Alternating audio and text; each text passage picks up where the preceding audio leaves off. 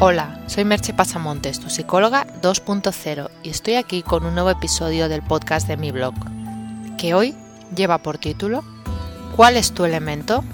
Descúbrelo. No es fácil descubrir quién eres, es más, me atrevería a decir que saber quién somos realmente es una de las tareas más difíciles que hay. Estando como estamos, escondidos de nosotros mismos bajo capas y capas de condicionamientos de todo tipo. Hay condicionamientos emocionales, culturales, sociales, educativos, de personalidad, posiblemente incluso condicionamientos genéticos. A pesar de eso, creo que es uno de los esfuerzos más importantes que podemos hacer, y volveré sobre ello en algún otro podcast. Es un tema que quiero seguir tratando. Aunque, como otras veces os he advertido, para entrar en esas capas más profundas necesitamos de ayuda externa. Una propuesta para empezar a quitar esas capas y entender quién somos sería asistir a un curso de Enneagrama. En el blog podéis encontrar un link de un curso que creo interesante, porque es una de las maneras de abrirnos a esa experiencia de saber quién somos. También es verdad que llegar a ese conocimiento profundo puede requerir más tiempo y esfuerzo del esperado. Y mientras está bien que hagamos eh, aproximaciones a ese camino, como si nos fuéramos entrenando y estuviéramos poniendo nuestro cuerpo y nuestra mente a punto para que llegado el momento podamos realmente dar ese último salto, ese último paso que nos permite de verdad conocernos. En este caso, si queréis empezar a andar ese camino, os recomendaría una propuesta realmente personal de un nuevo proyecto en el que estoy sumergida de que le hemos llamado viajes interiores, que son unas experiencias de fin de semana de autoconocimiento. También podéis encontrar información en el blog si os apetece saber más sobre ello. Al final os comento todo esto y os doy estas pequeñas ideas o ayudas que os pueden ayudar a entrar en ese camino de autoconocimiento porque lo más importante, lleguemos a donde lleguemos, en ese camino de autoexploración, es estar en el camino, andar el camino. Que el conocimiento nos encuentre en movimiento. Y una de las búsquedas de ese camino es lo que Sir Ken Robinson llama en su libro El elemento, encontrar nuestro elemento. Encontrar nuestro elemento no es un asunto baladí, no es algo sin importancia.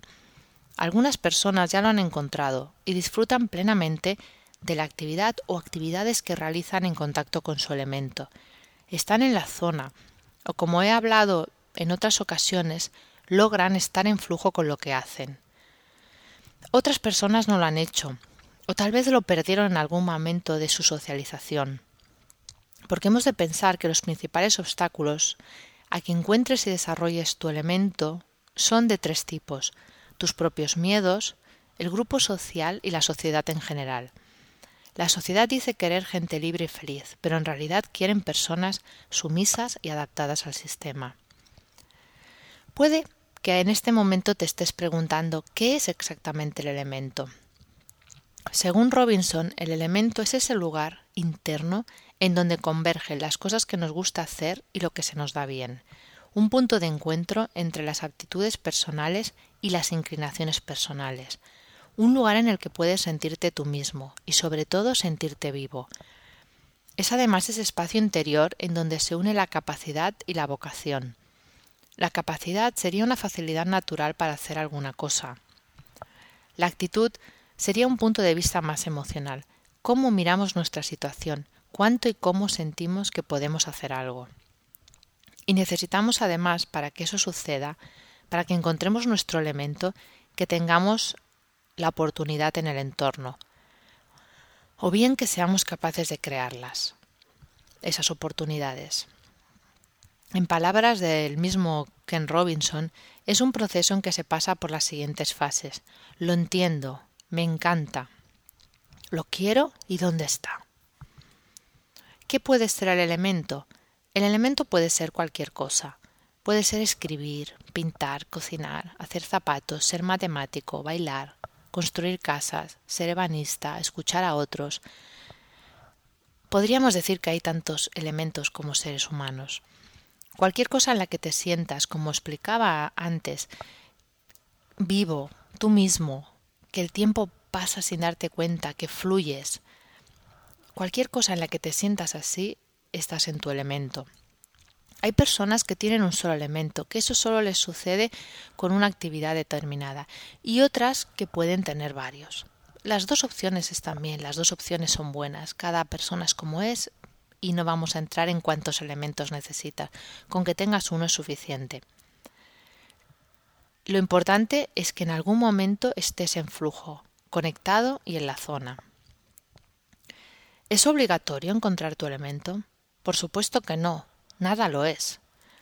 Pero si lo haces, encontrarás un lugar en, en, donde todo tu ser fluye, en donde parece que se abre un canal y se junta el cielo y la tierra, en donde la vida se expresa a través de ti mismo y todo parece formar parte de un orden natural espacio y tiempo fluyendo en sintonía con tu interior.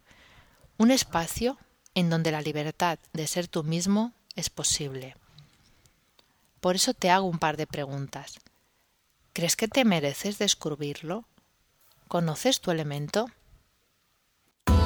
Si requieres de mi ayuda para tu vida personal o profesional, contacta conmigo por email en agendamerche.gmail.com o por teléfono en el 664-436-969. Hasta aquí el podcast de hoy y nos escuchamos en el próximo podcast. Bye bye.